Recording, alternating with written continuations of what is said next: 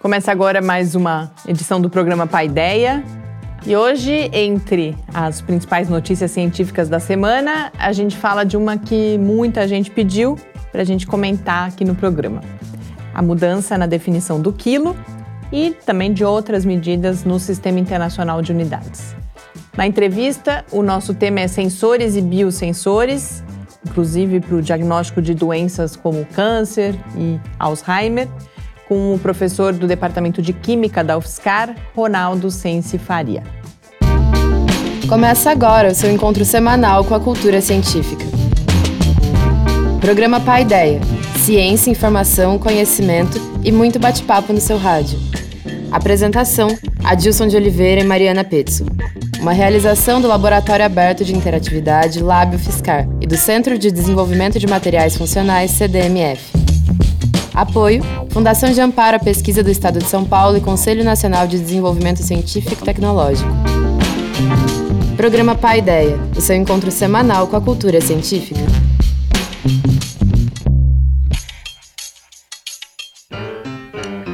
Muito boa noite. A gente começa agora mais uma edição do programa Paideia, que é uma realização do LAB, o Laboratório Aberto de Interatividade da UFSCar, e do Centro de Desenvolvimento de Materiais Funcionais, o CDMF. Paideia vai ao ar toda terça-feira nas redes sociais, no site do Lab e também na Rádio Fiscar, às 8 horas da noite, em 95,3 FM e www.radio.fiscar.br. Apresento o programa comigo, o professor Adilson de Oliveira. Muito boa noite, Adilson. Boa noite, Mariana. Boa noite a todos. Na abertura do programa, eu falei que muitas pessoas pediram para a gente comentar o quilo. Foi até uma novidade. Uh, socialmente escreveram, falaram: ah, vocês podiam falar sobre isso, porque saíram muitas notícias já desde a semana passada, uh, antes da gente. Uh, quando a gente ia gravar o programa da semana passada, já estava isso em discussão, mas a decisão mesmo foi na, na sexta-feira, numa conferência, a Conferência Geral de Pesos e Medidas, que reuniu aí representantes de 60 países. É, algo que me chamou bastante atenção é, lendo essas notícias, e foi um dos motivos que a gente não comentou a semana passada, a gente esperou uh, para discutir como que a gente podia abordar isso, é que é muito difícil entender de fato essa alteração, se a gente for olhar as questões matemáticas, inclusive. Para quem não acompanhou, até recentemente, o, a definição do quilo ela era a da massa de um cilindro metálico, um objeto mesmo que está guardado lá em Paris desde 1889, com três redomas de vidro, que é para evitar o seu desgaste, mas mesmo assim se percebeu que esse cilindro ia as suas cópias né, aí ao redor do mundo, ou alguns perdiam massa, outros ganhavam massa, e já há muitos anos se procurava uma definição melhor.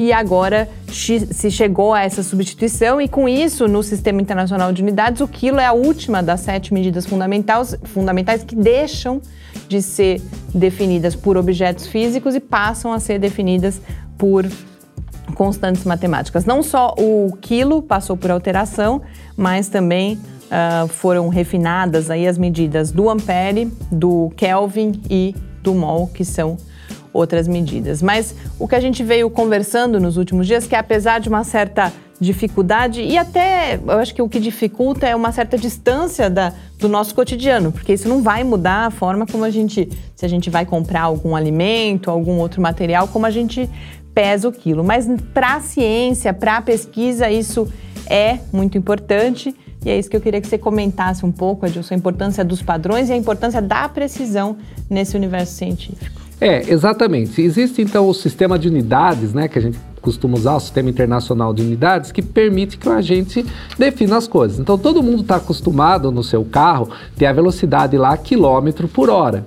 Quilômetro, né, representa exatamente mil, um quilômetro representa exatamente mil metros. Então você sabe que se você está andando a 10 quilômetros por hora, seu carro está andando 10 mil quilômetros, 10 mil metros por hora. No sistema internacional, você não vai usar quilômetro nem hora, você vai usar metro e segundo para definir velocidade, e assim por diante as coisas.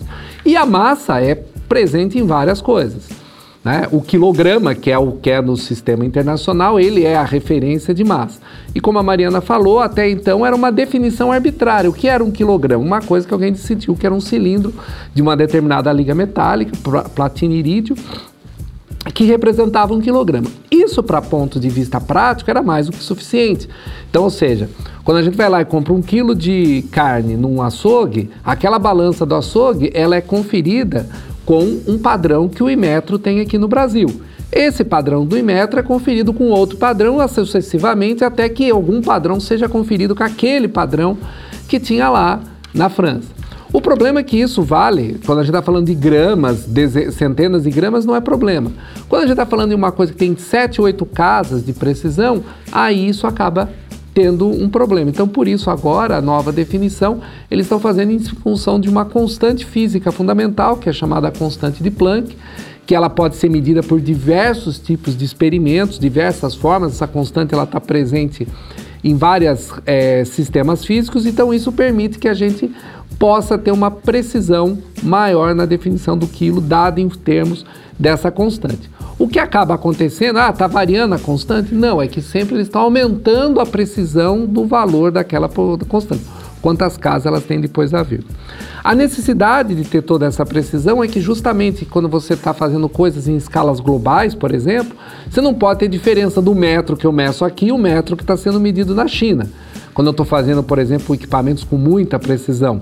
O mesmo vale para o quilograma, quando você está ajustando as coisas com valores é, bastante precisos e corretos. O segundo, por exemplo, se ele não tivesse o padrão de precisão que tem, o GPS não funcionava direito. O GPS funcionando direito, ele te dá localizações é, erradas das suas posições. Então, só para a gente ver o quanto que é importante a precisão dessas constantes físicas fundamentais.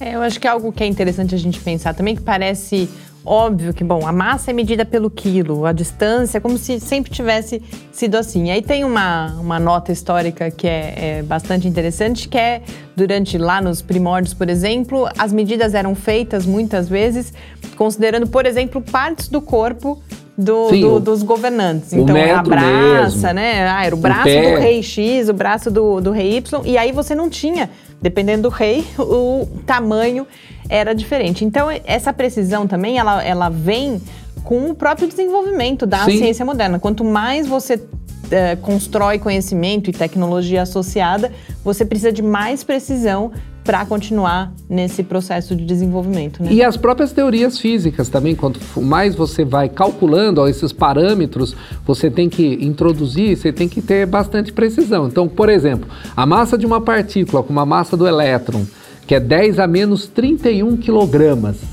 Né? Então, se eu estou usando o valor da massa do elétron para fazer alguma conta ou para usar alguma coisa, eu estou falando 10 a menos 31. Então, ou seja, eu tenho que ter uma precisão do quilograma para justamente poder é, comparar essa medida. Né? Então, por isso que tem que ter esses padrões importantes. É, e tem mais ah, uma coisa que eu queria acrescentar nessa nossa reflexão. Coincidentemente, a gente teve a publicação de uma nova norma da ABNT para trabalhos acadêmicos, né? Que quem está aí na universidade desde a graduação até uh, os pesquisadores mais sêniores conhecem bem essas regras de redação científica que têm que ser seguidas e essas duas coisas juntas nos mostram Uh, também a importância, como a ciência ela é, ela é, construída, é uma construção coletiva, construída por várias pessoas em vários lugares do mundo, você precisa desses padrões para que elas possam se comunicar. A BNT, no caso, é uma norma brasileira, mas ela permite a comunicação entre trabalhos diferentes, pesquisadores diferentes aqui no Brasil e, e ela é inspirada em, em normas internacionais também. Então a gente tem essas convenções, tanto para medida de grandezas físicas, para chamada linguagem matemática e assim também para essa linguagem mais que a gente chama de linguagem, que é essa língua com a qual a gente escreve a ciência. Mas essa capacidade de pessoas diferentes trabalhando em lugares diferentes, mas com as mesmas grandes questões se comunicarem é uma parte importante também do empreendimento científico, embora muitas vezes possa parecer, a gente sabe muita gente, poxa, mas as, as normas da BNT, tão chato, eu não sei, tão difícil. É sempre importante a gente lembrar ok, é chato, mas tem é, toda essa relevância sem a qual o conhecimento também não seria produzido. E já que estamos falando aí de de, de uma meta-ciência, de, de, coisas que estão por trás da ciência. Um outro artigo que eu achei muito interessante, a editoria de ciência do The New York Times completou recentemente, nos últimos dias, uh, 40 anos.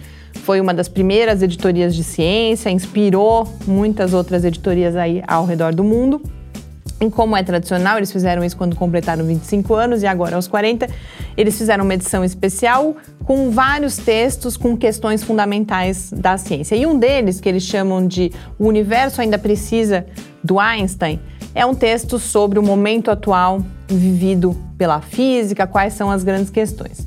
E aí o que eles colocam? Eles colocam a questão da, da do modelo padrão, de uma de como Einstein buscava, e até hoje a física trabalha muito na busca da, dessa teoria unificada, chamada uh, muitas vezes a teoria de tudo, que explicasse tudo que existe no universo, e o Einstein colocava em termos de que explicasse por que, que esse nosso universo só poderia ser da forma como ele é. Ou, nas palavras deles, dele, ele queria saber se Deus teve escolha na hora de construir esse universo. E isso, uh, hoje você tem outras explicações, nenhuma delas certamente tão poderosa quanto a. Uh, o modelo padrão, então você vai ter teoria de cordas e uh, também chamado multiverso, que fala, é algo até, a gente, é uma questão existencial para a gente, quase filosófica, de que haveria uh, vários universos, esse em que a gente vive seria só um deles, mas eles nesse texto colocam várias outras questões aí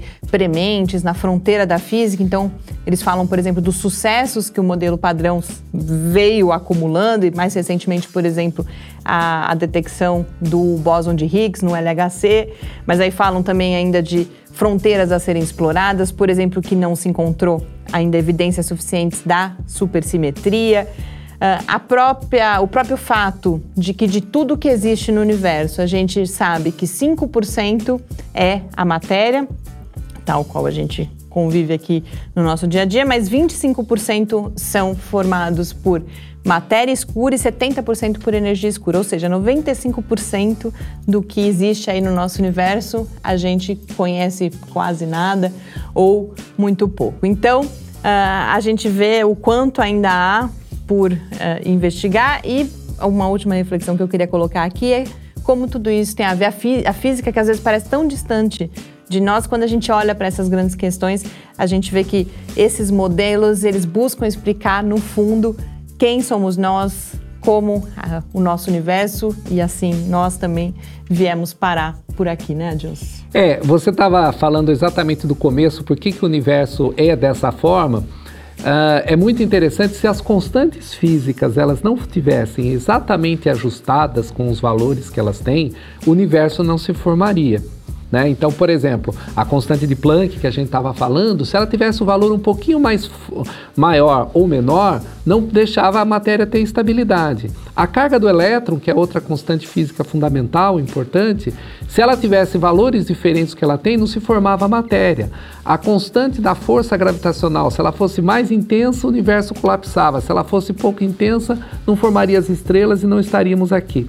Então, é, algumas dessas constantes parece que elas estão ajustadas para dar certo. Então parece que esse é o nosso universo possível. Se eu mexesse em qualquer um desses parâmetros, o universo desarranja. A velocidade da luz é outra constante também, que se você alterar, o universo não, se, não, não, não permanece da forma que tem.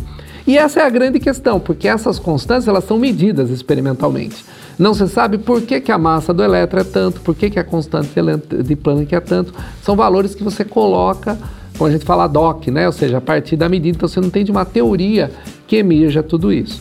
Então isso é um grande desafio aí da, da física e é claro, e ela remete a essa questão mais profunda mesmo, porque a física é a ciência que tem esse essa pretensão de explicar a origem de todas as coisas a partir justamente da interação entre a matéria e as diferentes forças do universo. E a gente cada vez avança e, e vê o quanto ainda nós estamos é, distantes de encontrar a teoria final, né?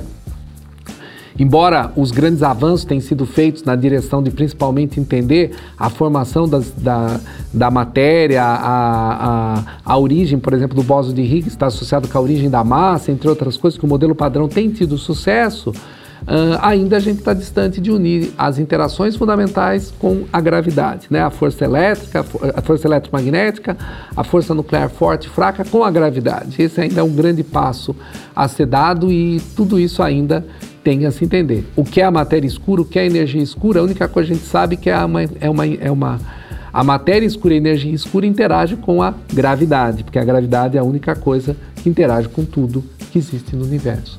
Então esse é o grande problema e o grande desafio. E isso ainda passa não somente por um avanço nas ideias, mas também como um avanço ainda experimental para fazer. E esse é uma ruptura que ainda vai demorar para a gente fazer. É diferente da mudança do começo do século XX que a física passou, no qual você tinha experimentos novos surgindo com novos desafios, levando à mudança de teoria.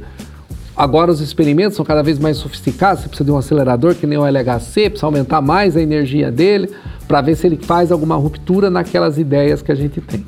Então ainda é, nós estamos caminhando e vai custar bastante caro ainda para resolver essas questões. E junto com a matéria do quilo, ao longo de alguns dias, outras notícias que foram pipocando, uma aqui, outra ali, foram sobre um novo tratamento para alergia severa ao amendoim. E essa recorrência acabou chamando a minha atenção. Por isso, nessa edição de Mediciência, eu comento esse episódio e a partir dele falo também de algumas características mais gerais, tanto do jornalismo de ciência quanto do que é importante para uma relação mais crítica com as informações que são divulgadas. Mídia e Ciência. Resumo semanal comentado das principais notícias sobre ciência e tecnologia do Brasil e do mundo. Na última semana eu fiquei intrigada pelo fato de tantos sites e alguns jornais brasileiros destacarem essa pesquisa sobre um novo tratamento para crianças alérgicas ao amendoim. Entre outras coisas, eu desconhecia completamente a importância da alergia ao amendoim. Pode ser que a minha insensibilidade fosse porque eu não convivo diariamente com uma criança alérgica. E então eu consultei a minha irmã, já que o meu sobrinho tem problemas leves com o amendoim mas ela também não se sensibilizou. Até a gente saber que no Reino Unido a estimativa é que uma em cada dez crianças tenha alergia ao amendoim e nos Estados Unidos existam mais de um milhão de crianças nessa condição. E é aí que a gente chega no principal problema que eu identifiquei nos textos que foram publicados aqui no Brasil. Todos eles, inclusive, traduções de mídias estrangeiras a falta de contexto, ou, em outros termos, o destaque, a solução de um problema que a gente nem sabia que existia. A não ser na Folha, que traduziu um texto mais completo do The New York Times, os outros textos que foram publicados por aqui nem mencionam essas estatísticas. Muitos deles, inclusive, foram traduzidos das mesmas fontes, têm os mesmos depoimentos, explicações dos mesmos especialistas e também as mesmas falhas. Além disso, eles não se dão ao trabalho de situar o problema no Brasil, e aqui eu incluo a Folha. Mas é também na Folha que a gente fica sabendo que uma adolescente morreu em outubro na Inglaterra, depois de consumir amendoim em um restaurante, mesmo tendo avisado que ela era alérgica. Aí dá para a gente entender melhor o interesse no assunto. A gente também tem algumas pistas do contexto da pesquisa, de resultados mais antigos e da discussão mais importante por trás desse anúncio, que é sobre a participação da indústria farmacêutica e também dos custos que podem estar envolvidos. Mas foi só em notícias que foram publicadas na Inglaterra e nos Estados Unidos que eu tive finalmente uma visão mais ampla do significado e das implicações dessa pesquisa. Resumindo muito rapidamente, o que se obteve não foi a evidência de que a exposição controlada ao amendoim pode aumentar a tolerância das crianças alérgicas, evitando os acidentes. Essa evidência já tinha aparecido em pesquisas mais antigas. Agora, O que foi possível foi produzir e demonstrar que é segura e que é eficaz uma forma controlada de administrar o amendoim em pequenas doses em cápsulas. Essas cápsulas agora podem ser submetidas aos órgãos reguladores e, se forem aprovadas, devem resultar em um mercado que é estimado em no mínimo 1 bilhão de dólares por ano ou até 5 bilhões, dependendo da notícia que a gente lê. Para comprar farinha de amendoim, que relativamente não custa quase nada, ou, como se diz em inglês, peanuts. O problema é sério e a solução é importante, mas a gente precisa de muito mais informação do que a que a gente encontra na mídia brasileira para chegar a essa conclusão e compreender os outros aspectos que estão envolvidos aí nessa discussão. A gente tem aqui um jornalismo de má qualidade. Mas o caso também mostra para gente, mais uma vez, como o combate à desinformação não se esgota na mídia de qualidade e nos esforços de checagem. São necessárias fontes de informação alternativas, diversificadas e também leitores, espectadores e internautas educados para localizar e consultar essas fontes e, a partir delas, construir a sua visão mais crítica da realidade. É essa leitura que eu desejo para vocês, junto com uma ótima semana. Estamos de volta com seu encontro com a cultura científica. Estamos de volta aqui no Paideia e no Clique Ciência de hoje, mais uma vez, a gente introduz o tema da nossa entrevista com um episódio com a professora Márcia Regina Cominetti, do Departamento de Gerontologia, que fala da utilização de uma substância do gengibre no tratamento do câncer de mama, em pesquisas que são realizadas em parceria com o Departamento de Química. E depois desse episódio, a gente volta logo aqui para nossa entrevista. Clique Ciência. Olá, meu nome é Márcia Cominetti, eu sou docente do Departamento de Gerontologia da Universidade Federal de São Carlos. Eu coordeno o Laboratório de Biologia do Envelhecimento. Nós temos duas linhas principais de pesquisas ah, aqui no laboratório. A primeira delas é o estudo de biomarcadores para a doença de Alzheimer e a segunda é o estudo de produtos naturais sobre uh, células tumorais. Então, nós averiguamos os efeitos de alguns produtos derivados é, de plantas, é, diferentes tipos de, de plantas, sobre células de tumor de mama principalmente, mas também trabalhamos com outros tipos de tumores. Bom, em parceria com o Departamento de Química, que nos fornece diferentes tipos de moléculas purificadas de produtos naturais, nós realizamos uma pesquisa desde 2010 é, sobre o, os efeitos des, desses, dessas moléculas sobre as células tumorais. Existem diferentes tipos de, tumor, de tumores de mama. Os tumores de mama eles uh, são classificados de acordo com alguns receptores de superfície. E o tipo que é mais difícil de tratar e que tem mais recidivas é o que a gente chama de triplo negativo. É, nós estudamos uma molécula que é, foi purificada do gengibre, essa molécula é chamada 10-gingerol é, e ela mostrou efeitos muito interessantes sobre células de tumor de mama, triplo negativo. É, esses ensaios foram realizados tanto in vitro, que são é, ensaios que a gente utiliza células é, de, tum de, de, tumor, mas é, isoladas em cultura, e também temos resultados é, com esse composto em experimentos in vivo, que é quando o, o composto é estudado no animal, diretamente no animal. Nós observamos que o 10-gingerol ele induz a morte celular, né, a morte das células do tumor, com mais potência do que as células uh, não tumorais, que nós utilizamos como controle.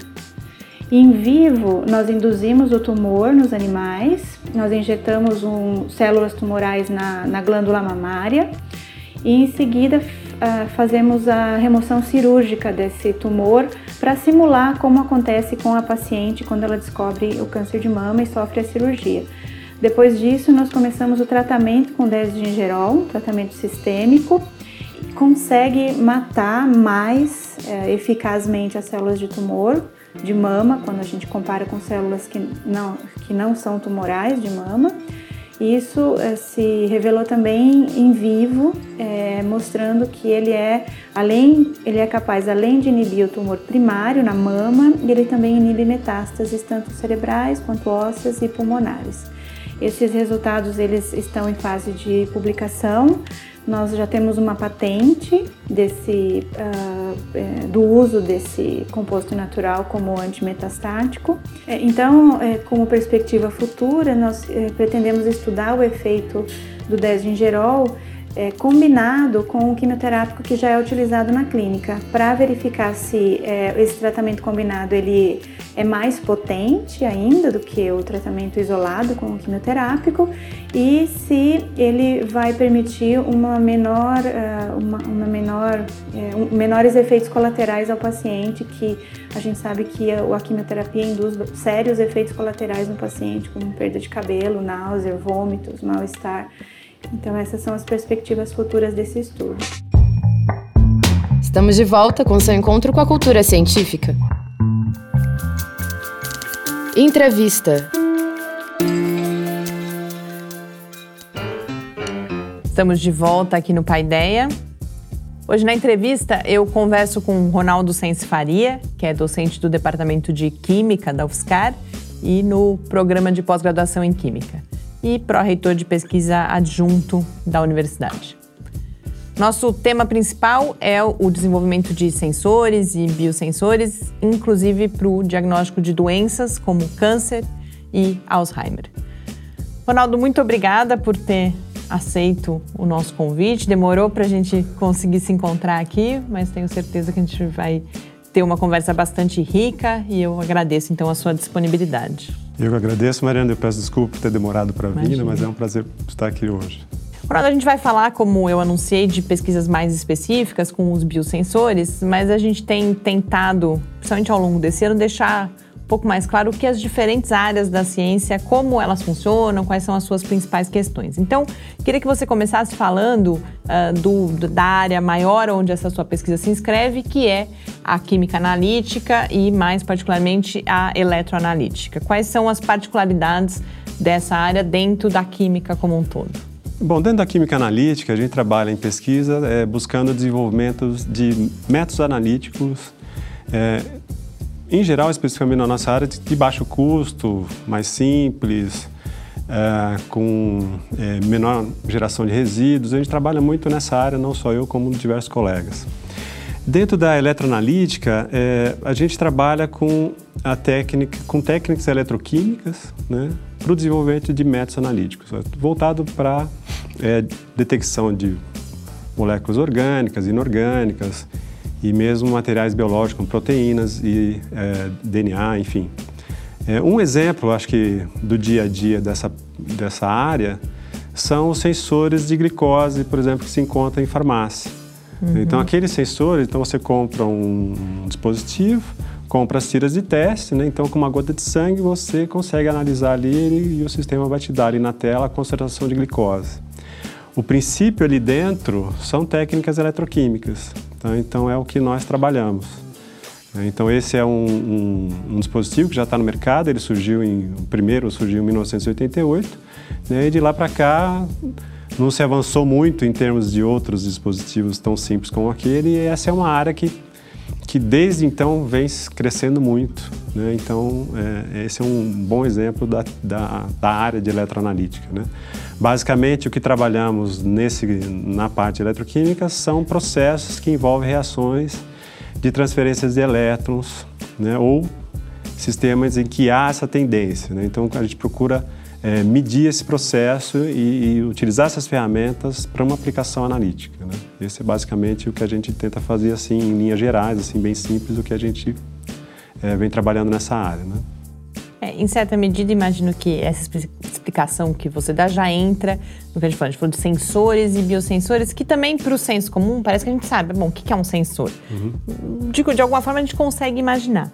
Mas eu queria que você tentasse descrever um pouco mais que processos são esses que acontecem ali, como que vocês tentam medi-los ou o que vocês buscam identificar? E qual é a particularidade? A gente fala em biosensores, qual é a particularidade? Então, você tem os sensores e o que são os biosensores? Quando a gente fala sensores, isso é, um, um é, é, muito amplo, né, possibilidades de trabalho. Então, nós temos sensores basicamente que são físicos. Então, uma medida de temperatura, você pode ter um sensor que vai medir a temperatura. Quando a gente fala de sensores na nossa área, são sensores químicos, químicos que, que vão ter processos químicos ali dentro para medir alguma propriedade. Tá? Em geral, a gente busca detectar algum é, composto, né, seja um íon, uma molécula, que a gente chama na nossa área de analito. Então, o nosso analito é no caso do sensor de glicose, é a glicose é o nosso analito. Né? Uhum. No caso do biosensor especificamente, é, em geral utilizamos algum material biológico que vai permitir eu ter uma seletividade. A grande dificuldade no desenvolvimento de sensores é você conseguir detectar seletivamente algum composto. Uhum. Né? Então, Ou seja, eu quero detectar aquele composto, aquele composto. e não outros. Então, uhum. eu quero detectar a glicose e não outro tipo de açúcar, como a frutose. Não, eu quero a glicose. Uhum. Né? Então, é, muitos compostos biológicos, como proteínas, enzimas, eles têm essas especificidades. A gente usa, utiliza isso dentro do sensor para conseguir a a detecção que é, que é de interesse nosso. Né? Então, por isso que a gente chama de biosensor. O biosensor em si é composto de um elemento de reconhecimento, que a gente chama. Então, ele vai fazer o reconhecimento químico ou bioquímico. Eu vou ter um transdutor, ele vai transformar, depois daquele reconhecimento, ele vai transformar isso num sinal elétrico, que depois vai para um sistema que vai apresentar esse resultado para o usuário. Uhum. Né? Então, isso seria as estruturas de biosensor. Então, a forma de detecção envolve diferentes é, possibilidades. Então, eu posso ter uh, um processo que envolve um, simplesmente uma absorção. Então, uh, o composto que vai se identificar, ele vai se ligar ali na superfície e vai gerar um sinal, ou ele vai promover uma reação química, né? uma perda de um, de um átomo ou uma, uma, uma, transferência de elétrons. Existe uma série de possibilidades nesse processo. E também no sistema de transdução também uma série de possibilidades. Há métodos eletroquímicos, que é o, nosso, é o que nós trabalhamos, métodos óticos, é, medidas de condutividade e por aí vai. Então, o que a gente é, busca é, desenvolver no nosso trabalho é exatamente é, desenvolver uma superfície que vai me permitir um reconhecimento adequado, com um método de, de transdução que seja simples e de baixo custo, para que ao final essa análise para o diagnóstico ela seja, é, tenha um, um baixo custo.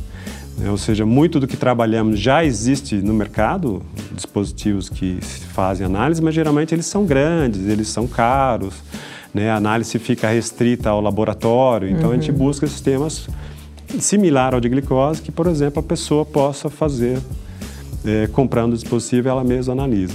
Nem sempre isso é tão fácil, né, mas a gente, é o que a gente busca, é o que a gente vem trabalhando.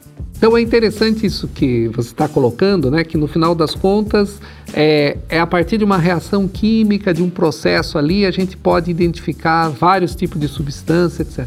Normalmente as pessoas não imaginam isso, né? Num, num, num sensor. Aliás, quem, como está falando, o sensor de glicose, sempre ele parece uma caixinha preta, né? Você vai Mas lá, coloca... Parece mágica, na verdade. Exatamente, né? parece mágica. Como é que isso sabe? E tem todo um processo ali envolvido, né, que, que, que ocorre, né? E isso é uma tendência, ou seja, de, principalmente para esses, esses novos sensores, esses detectores para especialmente doenças que as pessoas ficam sempre procurando, é uma tendência de avançar mais nessa direção? Ou seja, está caminhando a pesquisa nisso? Está caminhando, sim. É, é uma tendência, na verdade, já há bastante tempo que se, é, estuda é, esses, tipos, esses tipos de dispositivos, mas ele não tem chegado no mercado. Né? Então, hum. o sensor de glicose ele é bastante antigo, mas não avançou em outras áreas. Mas recentemente isso tem vindo forte, muito forte. Ah, tem várias empresas que estão investindo nesses tipos de dispositivos, né? tanto aqui como fora. Né? No caso da glicose, como é a coisa da, da questão da pessoa ter diabetes, é uma coisa que controla, é uma coisa que talvez tenha mercado. Agora, uma doença específica, ninguém lá vai ficar fazendo um teste é, ah, comercialmente sim. uma doença muito específica sim. e não, há interesse. A glicose a pessoa tem que todo dia estar tá controlando, etc. Tá. Então Exato. tem uma questão também do mercado aí. Tem uma questão do mercado, obviamente que para doenças como câncer Alzheimer, É, não necessariamente isso vai atingir o público diretamente como a glicose, mas há um interesse muito grande, é, por exemplo, de um médico ter isso no seu, na sua clínica, uhum. que ele possa fazer um teste ali rapidamente e avaliar. A área veterinária também é muito Sim. forte nesse sentido, então é, as pessoas hoje, né, há um número de pets é muito grande uhum. e há um cuidado muito intenso nisso, então há esse interesse em ter essa resposta rápida. E esse é o nicho de mercado que se vem trabalhando bastante. Né? Então tem crescido bastante. Né? Inclusive, é, uma de nossas, de nossas patentes está aí correndo com empresas lá fora é, pelo interesse exatamente que está chegando. Então, acho que, que é um momento bastante forte para quem trabalha na área, porque está é, tá muito aquecido o mercado e mesmo em termos de publicação. Né? Você mencionou aí o câncer e o Alzheimer, que são dois diagnósticos que vocês trabalham. Eu queria falar um pouquinho deles. Agora, começando pelo câncer, que já houve vários trabalhos aí, vários resultados, que você contasse um pouco que pesquisa é essa e que resultados vocês já obtiveram, o que está disponível, em que estágio que essa pesquisa está, inclusive. Contando um pouquinho do histórico, seja, quando eu comecei a trabalhar nisso, a gente trabalhava muito é, ainda é, procurando desenvolver novos métodos, mas pensando biomarcadores, que a gente chama, né? Então, geralmente a gente trabalha com, bio, com a detecção de biomarcadores. Então, o que, que seriam biomarcadores? Entendeu? Algum composto que vai ter no organismo em que o nível dele, né, ou a concentração, uma alteração no nível dele no organismo significa, pode significar algum tipo de doença ou alguma alteração é, no paciente ou no, no, indivíduo saudável mesmo. É, então trabalhamos geralmente com proteínas ou e agora mais recentemente microRNA. Então, eh, inicialmente nós escolhíamos biomarcadores, aqueles que todo mundo fazia, a gente procurava aí na literatura e pegar e desenvolver o dispositivo. Uhum. A gente trabalha dessa forma um pouco como, é, como de forma conceitual, ou seja, se eu conseguir para aquele, provavelmente meu dispositivo vai poder também ser utilizado para outros. É, de 2015 para cá, nós iniciamos uma parceria com o Hospital do Câncer de Barretos, então a gente tem um acordo de cooperação já vigente, já tudo aprovado no Comitê de Ética. E a gente passou a desenvolver trabalhos buscando biomarcadores que eles indicam. Né? Então, esse, é um, esse, foi um ponto bastante interessante. Então, biomarcadores que, novos que eles estão desenvolvendo, que eles estão estudando, nós já paralelamente tentamos desenvolver então, um dispositivo simples e rápido para aquele biomarcador. Uhum. Então, isso alavancou bastante os tipos de trabalhos e a re relevância do trabalho que a gente vem desenvolvendo. Então, isso trouxe bastante é, benefícios. Né? Com relação a biomarcadores, um biomarcadores mais conhecidos é o PSA, né, que é o antígeno prostático específico, que é o biomarcador para o câncer de próstata. Uhum. Ele é o mais antigo, ele é o mais conhecido, ele é o primeiro reconhecido aí pelas agências de saúde aí internacionais. Mas só como exemplo, ele costuma ter algo como em torno de 40% entre falso positivo e falso negativo. Então, ele é, um, é uma proteína né, que está presente no organismo normalmente? E geralmente, quando o nível dela aumenta, pode indicar ou não, e esse é o problema, o câncer. Né? Então a gente trabalha muito nesse sentido. É, é, a maioria dos biomarcadores se encontra nessa situação, ele já está lá presente no organismo. Então o que a gente procura fazer, o que a literatura que, que, que tem se feito em pesquisa atualmente, hoje em dia, é associar não só um biomarcador, mas vários uhum. para uma mesma doença. Ou seja, então se um deles der um falso positivo, um falso negativo, a probabilidade de dar em todos é menor. Então aí fica você, mais preciso. Você tem mais precisão detecção. no diagnóstico. Uhum. Né? Então isso é algo que a gente vem buscando trabalhar também. É um desafio, né? Bastante grande. A gente imagina né, que no futuro, por exemplo, você detectando é, 50 biomarcadores e aí uma gota de sangue, você vai poder ter um bom quadro é, para diagnóstico, principalmente diagnóstico precoce de eventuais doenças, né? Uhum. Mas isso não é algo trivial, isso não se tem ainda, é algo que a gente busca também, que a gente chama de detecção multiplexada. Né? Então esse é um trabalho que também vem junto com o Hospital do Câncer. Junto com o Hospital do Câncer não vem também só pesquisas de câncer. Então, por exemplo, uma das que devemos iniciar é para sepsia para septicemia que está relacionado à infecção com bactérias, com fungos, né? Então, apesar de ser com o Hospital do Câncer, também há outras frentes, né? Uhum. surgindo nisso, né? que é bastante interessante e que é até uma aposta deles, quando eles nos chamam para isso, que nosso trabalho está sendo muito bem conduzido. Né? E como que hum, é, como a gente percebe que é um trabalho bastante multidisciplinar, então você vai ter as pessoas da saúde, as pessoas inclusive ali na prática do hospital, vocês na área da química. É, que diferentes papéis são esses? por exemplo, você fala dos biomarcadores. Eles já vêm, essa busca de vários biomarcadores para que você possa ter mais precisão na detecção. São eles que pesquisam e identificam esses biomarcadores? Vocês participam disso? Quais são os diferentes papéis aí? Isso é algo que eu gosto muito no que eu faço, né? que é exatamente essa interdisciplinaridade. É, eu lembro no meu mestrado, no meu doutorado, ainda fim do meu mestrado, início do doutorado, que eu fui atrás do pessoal na área de, da medicina, na USP, ainda em Ribeirão, fui lá, como eu costumo brincar, passei um, né, um óleo de peroba na cara e fui lá, bati na porta e olha... E de lá para cá, então, foi um crescimento constante, né? Então, é, eu como químico, obviamente, não tenho como... É, conhecimento suficiente nas áreas, das diferentes áreas de, de, de, saúde que eu trabalho, em biologia, em química, em farmácia, em, em, medicina, em farmácia, não, não tenho expertise e o que eu busco é exatamente a expertise com os parceiros. Uhum. Né? Então, ao longo do tempo, o que a gente aprende nesse processo é, é se fazer entender tá, nessas conversas, isso é, é fundamental no início dessas parcerias, e é, entender também o outro lado. Então, esse processo é um processo que vem aos poucos. Já, já me fizeram essas perguntas antes, pessoas que tinham interesse em fazer esse tipo de interação e sentiam dificuldade, e, mas isso é um, processo, é um processo crescente. Né? Então, hoje, por exemplo, na parceria com o Hospital do Câncer, a gente já consegue sentar e, e, e chegar num desenvolvimento e planejamento, porque a gente já consegue entender o que um quer e o que o outro é capaz de fazer. Né? Então, acho que é, é, é, essa troca de experiência na interdisciplinaridade é que é, o, o, que é bastante interessante, que é bastante legal, que deixa a gente bastante motivado. Né? E isso vem crescendo também em outras áreas. Então, a, a, já estão nos procurando, a gente já tem trabalho na área de Alzheimer também, e, e estão nos procurando para outras áreas como é, é, Hansenias, então o pessoal já nos conhece, eles já nos buscam e, e, e sempre nesse de contato, agora é muito mais fácil do que antes.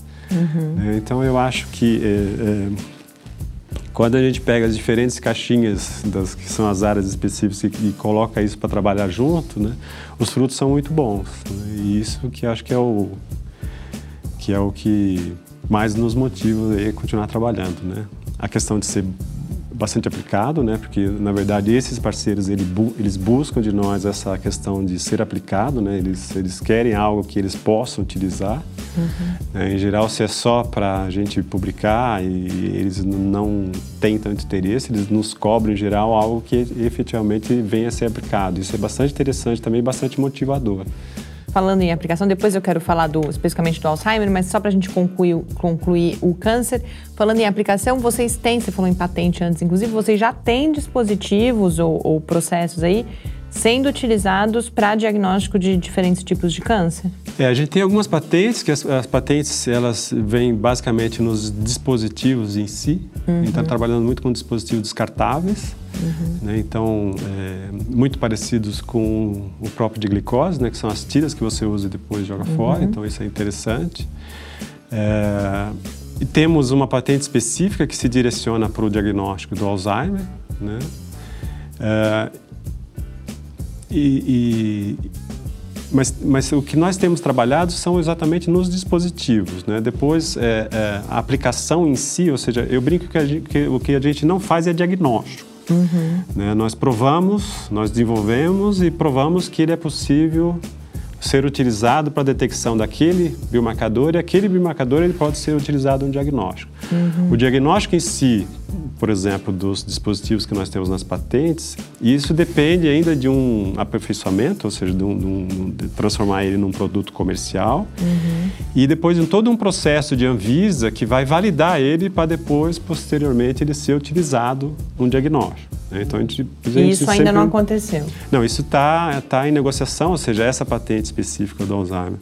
É, nós tivemos diferentes empresas interessadas e, e agora caminha para que talvez a gente venha aí a, a licenciar em uma para que todas as etapas sejam vencidas. Né? Então tem todo esse processo, né? mas esse processo está andando, às vezes não é tão rápido como a gente gostaria, né?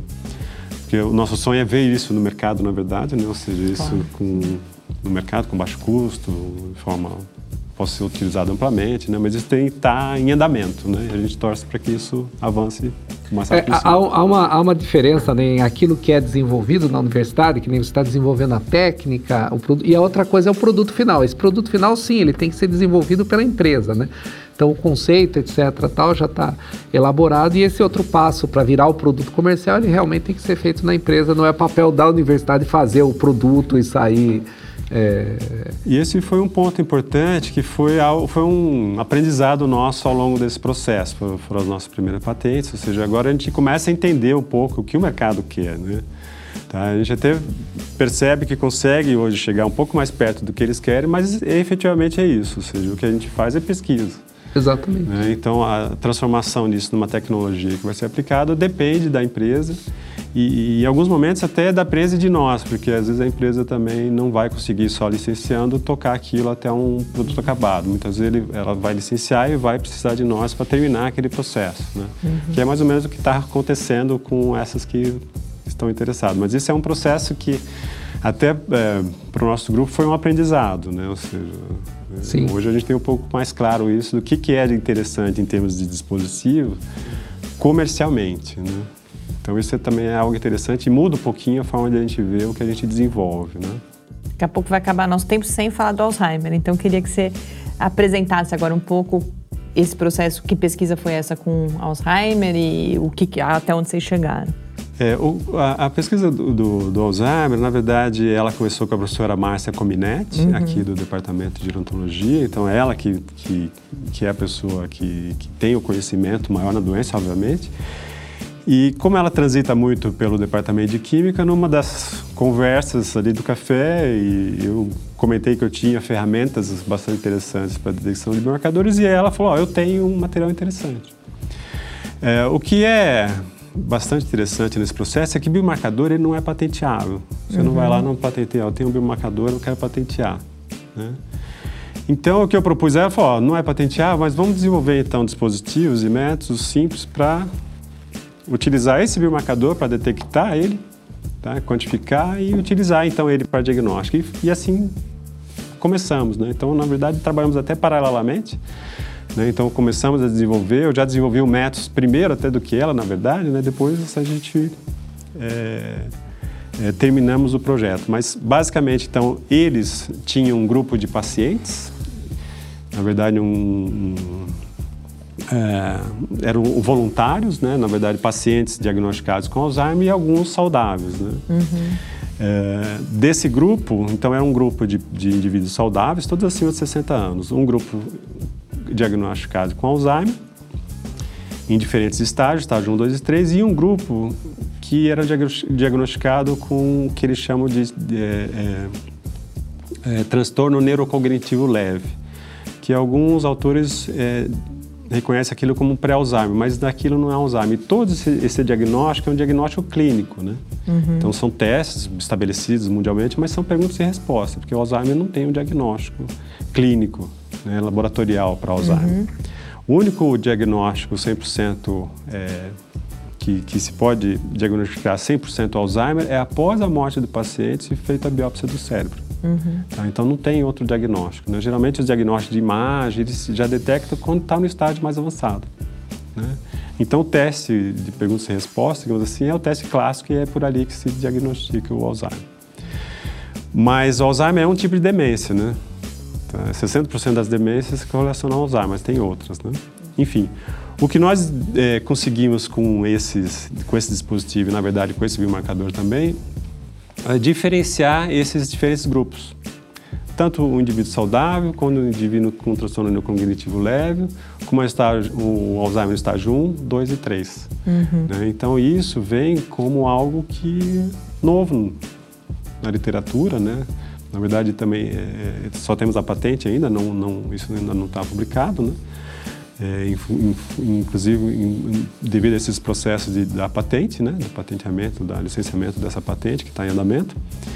Mas é algo novo, então a gente, a gente eh, espera com isso poder fazer o diagnóstico precoce. Uhum. Tá? O grupo que a gente estudou é pequeno, são 45 indivíduos, obviamente, que quem vier a licenciar vai ter que ampliar isso para 200, 300 e aumentar o número, né? Mas que o diagnóstico pode ser feito, inclusive, antes do momento em que esses testes de pergunta e resposta detectam. Isso. Num momento anterior da doença. A gente não pode afirmar isso porque o nosso teste ele é comparado com o que tem hoje uhum. de diagnóstico, Essas pessoas já que é estão esse. diagnosticadas, é. né? Uhum. Então mas somente o é tempo, é, é, somente o tempo de aplicação desse dispositivo, desse biomarcador, vai poder trazer mais informações de como vai ser o uhum. acompanhamento. Uhum. Por exemplo, como esse é uma, é uma, proteína, no caso, como essa proteína já está presente no organismo, um acompanhamento ao longo do tempo vai poder trazer uma informação como essa. Uhum. Tá? Mas isso que depende. Momento... Similar ao PSA, só para a gente entender. Isso, como é o caso do PSA. PSA. O PSA está presente, se ele começa a aumentar, aí você. Isso é um indicativo. Mas isso carece de estudos, né? ou seja, de longo prazo. A gente está ainda trabalhando no campo aqui das hipóteses. Né? Uhum. Mas é, o que é interessante é que existem biomarcadores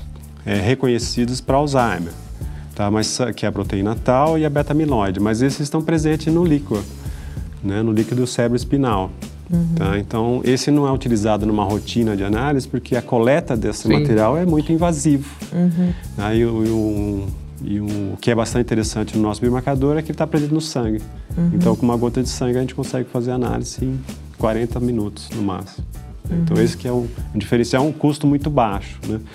Então, o dispositivo em si, que a gente, de, em termos de material que a gente usa para produzir ele, isso aí não dá centavos de, de real, você não dá nenhum real o custo dele para produção. Né? Uhum. Ele é totalmente descartável, é totalmente feito pelos nossos alunos hoje. Né? Então, a, é muito fácil transformar nisso numa linha de produção, né? E se espera que tenha um custo muito baixo, né? Uhum. Então, então, isso, o que a gente espera é ver isso, né? Logo no mercado e, e podendo as pessoas utilizarem e, e até saber essas, né? Como que pode avançar é, no estudo da doença, porque o Alzheimer não tem cura, né? Uhum. No estudo da doença, esse, esse biomarcador, ou seja, até para entender os processos, enfim, acho que tem várias possibilidades. A professora Márcia vem estudando isso, né? Ela continua estudando e vem avançando também em mais informações nesse sentido. É, o que é interessante é que o, esse biomarcador e o nosso dispositivo, ele não permite, tá? Ele permite somente o diagnóstico, ele não permite avaliar se a pessoa vai ter. Uhum. Tá? Não é possível fazer. A... Não é para fazer previsão, né? Previsão. Uhum. Tá? Então, muitas vezes, quando em, em, outros momentos que foi divulgado isso, muita gente nos procurou buscando saber se vai, ó, oh, vou ter, uhum. meu pai, não, minha mãe teve, mas... a pessoa já está doente, Exato. fazer o diagnóstico. Só permite uhum. nessa situação e também não temos como fazer diagnóstico, ou seja, quem, quem, veio até nós e trabalhou como voluntário, ele não tem um diagnóstico, ele tem o um diagnóstico clínico, que é o, diagnóstico usual. Uhum. O nosso dispositivo ainda não permite nenhum tipo de informação em termos de diagnóstico. Comparativamente, ele mostrou que é possível, mas somente após todas as etapas de Anvisa que ele poderia ser utilizado para diagnóstico. Uhum. É, e de fato o diagnóstico médico ele também nunca se fecha com apenas uma única sim, informação, depende sim. de várias coisas. Bom, nosso tempo agora acabou. Parabéns pelo trabalho, Ronaldo, e muito obrigada por ter vindo aqui compartilhar com a gente essas informações. O prazer é meu, eu agradeço aqui a oportunidade de falar um pouco do nosso trabalho e sigo à disposição também para quem tiver, quiser se informar, nos, nos procurar, está à disposição a todos. Muito obrigada. Eu conversei com o professor Ronaldo Sense Faria, do Departamento de Química aqui da UFSCar.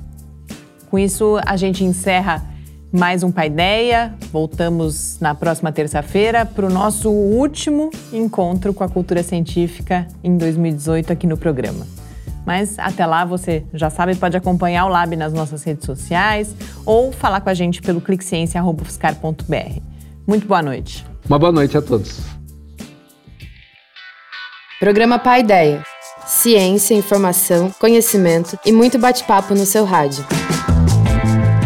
Uma realização do Laboratório Aberto de Interatividade Lábio Fiscar e do Centro de Desenvolvimento de Materiais Funcionais. Produção e pauta: Mariana Petzo e Tarcio Fabrício. Edição: Lucas Stefanuto. Apoio: Fundação de Amparo à Pesquisa do Estado de São Paulo e Conselho Nacional de Desenvolvimento Científico e Tecnológico. Para saber mais, acesse nosso site www.lab.fiscar.br. Programa Pai Ideia, o seu encontro semanal com a cultura científica.